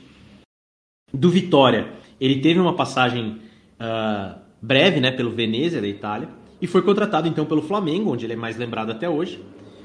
Uh, principalmente pelo seu gol de falta né, no finzinho da final do Carioca de 2001 contra o Vasco. Mas ele jogou no próprio Vasco também, no Fluminense, no Goiás, no Santos e no Atlético Mineiro. Ele encerrou a carreira no próprio Flamengo, né, quando ele de novo foi parar no Flamengo de uma forma meio acidental, porque ele na verdade aceitou atuar novamente no clube como uma compensação do valor que o Flamengo devia para ele. Ele escolheu a camisa 43 na época, né, em lembrança do, do, minuto em que ele fez o gol de falta contra o Vasco, né, aos 43 do segundo tempo. E mesmo veterano, foi um dos líderes e principais jogadores da equipe na reta final do Brasileiro de 2009, quando o Flamengo então se sagrou campeão nacional. Agora, o que eu achei curioso, né, eu mencionei no começo do programa que a gente está gravando aqui na semana em que a seleção brasileira foi convocada, que foi convocado o Pedro, né? E é meio que um reencontro entre o Pedro e o Dusan Vlahovic, que é o atacante sérvio que foi digamos assim, escolhido pela Fiorentina. Né? A Fiorentina tinha que abrir mão ou do Vlahovic ou do Pedro, ela abriu mão do Pedro. É, foi uma opção de investimento de um jovem atacante pela Fiorentina na época. Claro que para os flamenguistas a escolha da Fiorentina foi muito bem-vinda. Mas o Vlahovic acabou sendo uma ótima opção para o clube italiano, né? Ele marcou 21 gols com a camisa da Fiorentina na temporada 2020-21 da Série A e mais 20 na temporada uh, 21-22. E a performance impressionante do Vlahovic seduziu a Juventus, né, que hoje é o principal clube italiano, que contratou então o Vlahovic em janeiro de 2022 por 70 milhões de euros. Então, é, não é pouco dinheiro, né, para assim colocar um atacante. Uh, de qualquer forma, claro que talvez em campo os dois nem se reencontrem, né? Possivelmente o Pedro não vai ser titular da seleção brasileira, a gente não sabe se ele vai entrar ou não durante esse jogo, ou mesmo se não vai entrar durante a Copa inteira, a gente não sabe ainda. É, mas eu achei curioso, achei importante destacar aqui que, que é um reencontro, né? Querendo ou não, é, o destino de, desses dois jogadores foi selado no momento que os dois estavam ali na, na Fiorentina. Bem, é, mas uma coisa que é curiosa, né, Carlos, é quando a gente para para pensar em qual qual o chefe de Estado mais velho dessa Copa do Mundo, né? Eu acho que a resposta talvez surpreenda algumas pessoas uns episódios atrás que a gente falou da que com a morte da rainha Elizabeth II, a Dinamarca se tornou o que tem o chefe de estado há mais tempo no poder, é, que é a rainha Margarete II, que assumiu em 1972. Mas em segundo lugar, bem antes do Catar, da Arábia Saudita, do Irã, está Camarões. A gente falou sobre o Paul Biá e é ele que aparece em segundo lugar na lista. É engraçado pensar em um presidente é, nessa lista, mas a gente sabe como as coisas funcionam, né? E o Paul Biá acaba de completar 40 anos no poder. É, foi no início de novembro que ele completou 40 anos no poder. Ou seja, o Paul Biá ainda não estava no poder na Copa de 1982, que aconteceu entre junho e julho, e que marcou a estreia do seu país em Copas do Mundo. Mas ele esteve no poder nas nove Copas do Mundo seguintes, das quais Camarões participou de seis. A Copa do Catar vai ser a décima com Paul Biá no poder e a oitava Copa com participação de Camarões. E o Paul Biá é o chefe de Estado mais velho do mundo, né? não o mais antigo, mas não há mais tempo no poder. Ele é aí o que tem mais idade no mundo, ele tem 89 anos. E a rainha Margaret II é só a nona desse ranking, ela tem 82 anos. É, o Paul Biá, portanto, ele esteve no poder quando o Camarões fez a sua melhor campanha da história, chegando às quartas de final da Copa do Mundo de 90 na Itália. Aquela campanha foi brilhante, uma campanha lembrada até hoje como grande feito de Camarões. Camarões já abriu o Mundial com uma grande zebra quando venceu os atuais campeões a Argentina por 1 a 0 em San Siro. E para os brasileiros aquilo foi ruim, porque a derrota impediu que os argentinos chegassem ao primeiro lugar do grupo e os colocou no caminho do Brasil nas oitavas. Voltando a Camarões, então, depois de uma vitória contra a Romênia por 2 a 1 e a classificação garantida, teve uma derrota de goleada para já eliminada União Soviética por 4 a 0. Esse que, aliás, foi o último jogo da União Soviética na história das Copas. Camarões terminou a chave na primeira colocação e pegou a Colômbia nas oitavas. Empatou por 0 a 0 no tempo normal, mas aí teve uma prorrogação eletrizante, dois gols do Roger Milá, e Camarões passou com vitória por 2 a 1. A eliminação veio nas quartas de final com 3 a 2 diante da Inglaterra, mas foi uma eliminação vendida de forma muito cara. Depois de estarem perdendo por 1 a 0, os camaroneses viraram para 2 a 1 e estiveram a 8 minutos de ser a primeira seleção africana a chegar às semifinais de uma Copa do Mundo. Mas acabaram cedendo o empate no finalzinho e tomaram a virada na prorrogação. Em todas as suas outras participações, contudo, Camarões não superou a fase de grupos. Na última participação no Brasil foram três derrotas seguidas, assim como em 2010. A última vitória camaronesa numa Copa do Mundo aconteceu há 20 anos. 1 a 0 contra a Arábia Saudita em 2002. Ainda assim, houve outras glórias. Os camaroneses são a segunda seleção em número de títulos da Copa Africana de Nações. Tem cinco conquistas, sendo a última em 2017. Também teve a glória da medalha olímpica de 2000, eliminando o Brasil do Vanderlei Luxemburgo na morte súbita nas quartas de final, uma seleção que contava com um jovem Samuel Eto'o, que era a reserva. Sede da última Copa Africana de Nações em janeiro, Camarões ficou só em terceiro lugar, mas teve o artilheiro do campeonato, o Vincent Abubakar, com oito gols. E uma novidade é a torcida ABC, ABC, ou seja, Anything But Cameroon, qualquer coisa menos Camarões. E esse é um novo tipo de torcedor que emergiu na região anglófona do país nos últimos anos, que simplesmente resolveu torcer contra por ver a seleção como representante do governo de Biá. E o fato do Samuel Eto'o ter assumido a presidência da Federação Camaronesa recentemente é uma maneira de tentar contornar isso, já que ele é um ídolo nacional que pode ser visto como unificador em torno do futebol. Aurélio, vamos então entrar no nosso último bloco desse sétimo episódio, que é o bloco sobre cultura de Camarões. Exatamente, Carlos, porque Camarões é um país de uma diversidade étnica muito grande, cerca de 250 povos diferentes habitando seu território. Em geral, esses povos são divididos em cinco grandes grupos, né? Seriam os montanheses ocidentais, outrora né, chamados aí de semi-bantus, eles compõem 38% da população. Os povos da floresta tropical costeira, que são 12% da população. Os povos da floresta tropical do sul, que são 18%. Os povos islâmicos, ligados aos já citados Fulani, né, que você mencionou no bloco de geopolítica, eles são 14%. E os Kirdi, que é um termo usado para se referir àqueles que não se converteram ao Islã no tempo da colonização, que são 18%.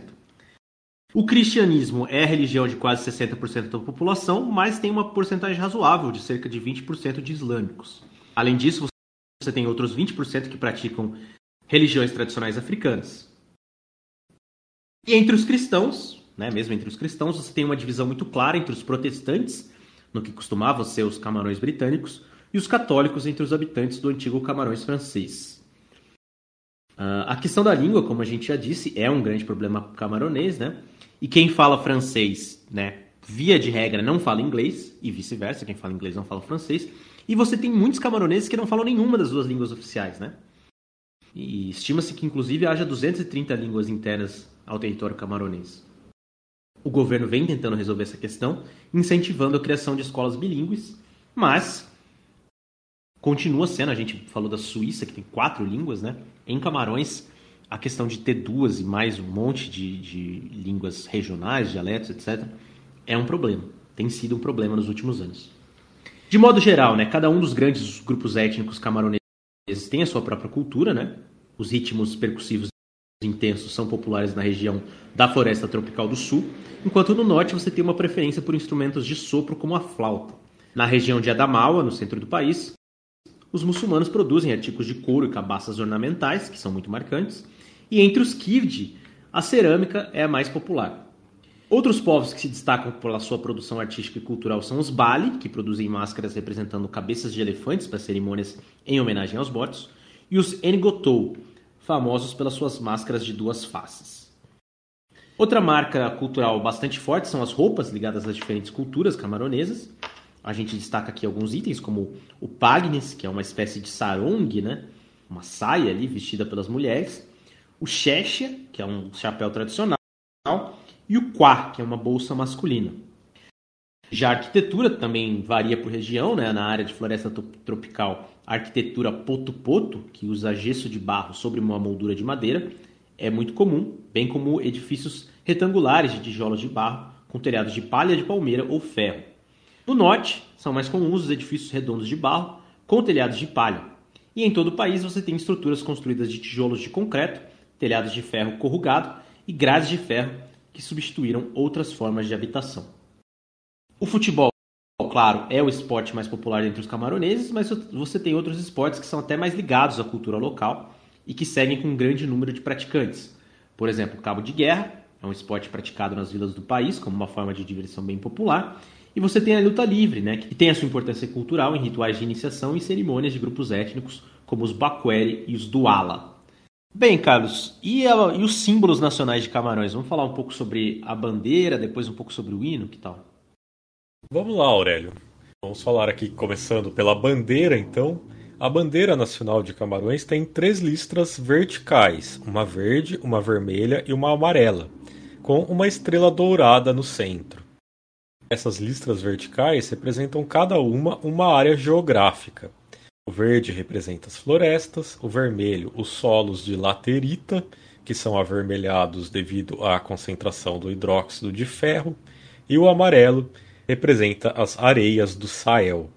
Já o hino camaronês está ligado ao histórico dos camarões franceses, tendo sido composto ainda no período colonial. Seu nome é O Camarões, berço dos nossos ancestrais, e era o hino não oficial da colônia francesa, sendo adotado posteriormente como hino oficial quando houve a independência. Ele ganhou uma versão em inglês com a junção dos camarões britânicos. Uma curiosidade que a letra original do hino, embora composta por camaroneses, era bastante colonialista, usando termos como barbárie e selvageria para descrever como era o país antes da colonização. Essas palavras foram trocadas em 1970, pouco após a independência, para refletir um orgulho maior sobre as raízes do país. Falando em música, é, se você acha o Waka Waka da Shakira o grande hino da história das Copas do Mundo, saiba que a música usada por ela no refrão é na verdade camaronesa. Waka Waka é o nome de uma música dos anos 80 do grupo Zangalewa, formado por guardas presidenciais. Eles costumavam compor músicas para as tropas do país e foram os verdadeiros criadores do refrão que hoje toca em toda a Copa do Mundo. Na época, houve uma grande polêmica, uma vez que o refrão foi usado sem a permissão do Zangalewa, um grupo que fez sucesso não só em Camarões, mas também na Nigéria, na Zâmbia, em Uganda, na Etiópia, praticamente toda a África. Mas acabou se chegando a um acordo entre o grupo e a cantora colombiana ainda em 2010. E os camaroneses têm grande orgulho do uso feito pela Shakira. É uma pena que muita gente não saiba a verdadeira origem da música, então a gente vai aqui fazer uma pausa não ortodoxa no nosso episódio só para escutar esse trechinho.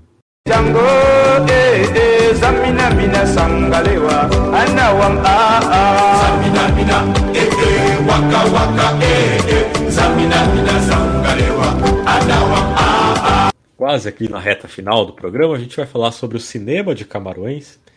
Já houve um filme feito em Camarões em 1919, mas foi por uma equipe francesa. O país ainda não era independente, o que só aconteceu em 1960. O cinema camaronês, de fato, como país independente, começa a existir em 1962. Foi o começo de indústria muito lento, só 15 filmes feitos entre curtas e longas até o início da década de 1970. E houve um pequeno crescimento do cinema camaronês na década de 1970. Nessa época surgiu o principal filme do país, Munamoto, do Jean-Pierre Diconguet, premiado em Veneza, em Nova York, considerado hoje uma das obras-primas do cinema africano. Munamoto está disponível no Brasil na plataforma de streaming Mubi, que mais uma vez a gente cita aqui no nosso programa, não sei quantos episódios a gente citou a Mubi. Mas mesmo depois do Munamoto, o cinema camaronês não conseguiu crescer internacionalmente. Esse ainda é o filme do país de maior destaque, é, enquanto a indústria local tenta se firmar na concorrência tanto com o cinema norte-americano quanto com o poderoso cinema nigeriano. Quanto à bebida e gastronomia, não é bem uma bebida nacional, mas é muito popular em Camarões o Odontol. Parece nome de, de, de produto de dentista, né? Odontol é muito um produto que um dentista passaria em você ali no final do, do atendimento. Mas enfim. O Odontol também é chamado de uísque de pobre. Isso pelos próprios camaroneses. Se trata-se de uma bebida destilada que pode ser feita à base de vinho de palma, milho, açúcar ou bananas. Os ingredientes são deixados para fermentar por vários dias antes que a mistura seja destilada e ela pode alcançar 50% de álcool em sua composição. É, mas infelizmente o odontol frequenta as notícias em momentos trágicos, porque ele é feito de forma não regulada pelas autoridades e a sua qualidade pode variar. Momentos que o odontol chega a matar, embora isso seja raro. O grande atrativo dele é ser extremamente barato e há muitas famílias que o vendem para tentar se manter. Então, óbvio, né? Odontol, é, a gente fez a piada, mas o nome vem de uma propaganda de pasta de dente com o mesmo nome, que mostrava a pessoa que escovava os dentes com um grande sorriso. E dizem que esse é o mesmo sorriso que você fica depois de tomar a bebida, que é muito popular em funerais sendo bebida em conjunto. A cozinha de Camarões é bastante diversa devido à variedade étnica do país e das influências alemã, britânica e francesa. Os ingredientes básicos dela são a mandioca, a banana, o amendoim, o fufu, que é uma pasta à base de milho ou mandioca, a berinjela, o quiabo e a vernônia amarga, um arbusto típico da África tropical. E o prato típico é indolê, que faz jus ao nome do país. É um ensopado que leva camarões, amendoim cozido, vernônia amarga, que pode ser substituída por boldo, e geralmente é acompanhado por banana da terra cozida. Existem restaurantes voltados à cozinha africana que servem o indolê em São Paulo. Em Camarões seria uma comida de festa, celebrações e casamento. Então é isso, pessoal. Chegamos ao fim de mais um Copa Além da Copa, o penúltimo, só falta um. Se tudo der certo, a gente vai entregar esse último antes da abertura da Copa. E mais uma vez aqui queria agradecer imensamente a audiência de vocês, repassar os recados, né? Apoiem o Copa Além da Copa. A gente fica muito feliz com o apoio aí de vocês. A gente pede que vocês apoiem porque colabora com o nosso crescimento.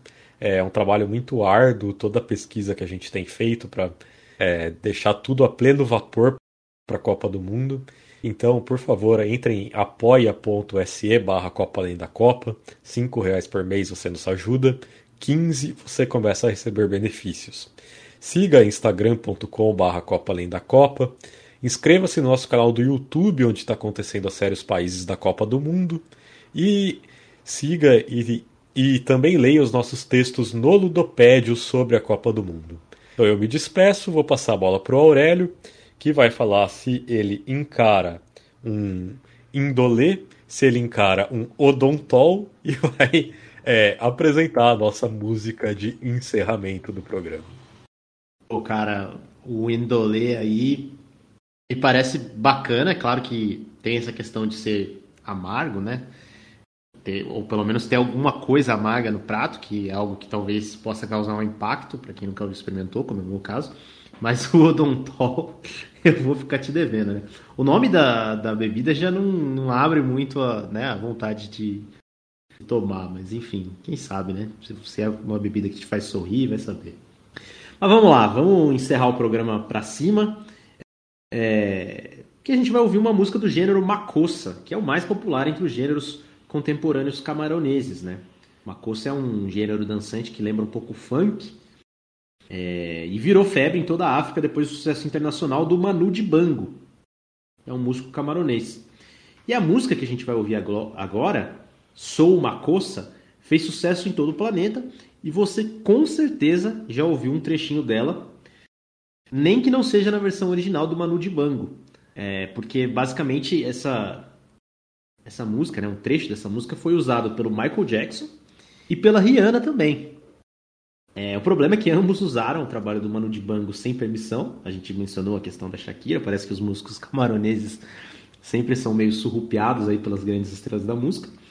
E o Manu Dibango aí buscou os seus direitos na justiça nos dois casos. Infelizmente, o Manu Dibango morreu em 2020 de Covid, logo no começo da pandemia, né? Um dos, dos grandes nomes né, que a gente perdeu aí no começo da pandemia, em março de 2020. É... Mas ele deixa esse legado aí de música. Você com certeza já ouviu esse mamacê, mamassá, mamacossá, algo assim, dessa música uh, Sou uma Coça de Manu de Banco.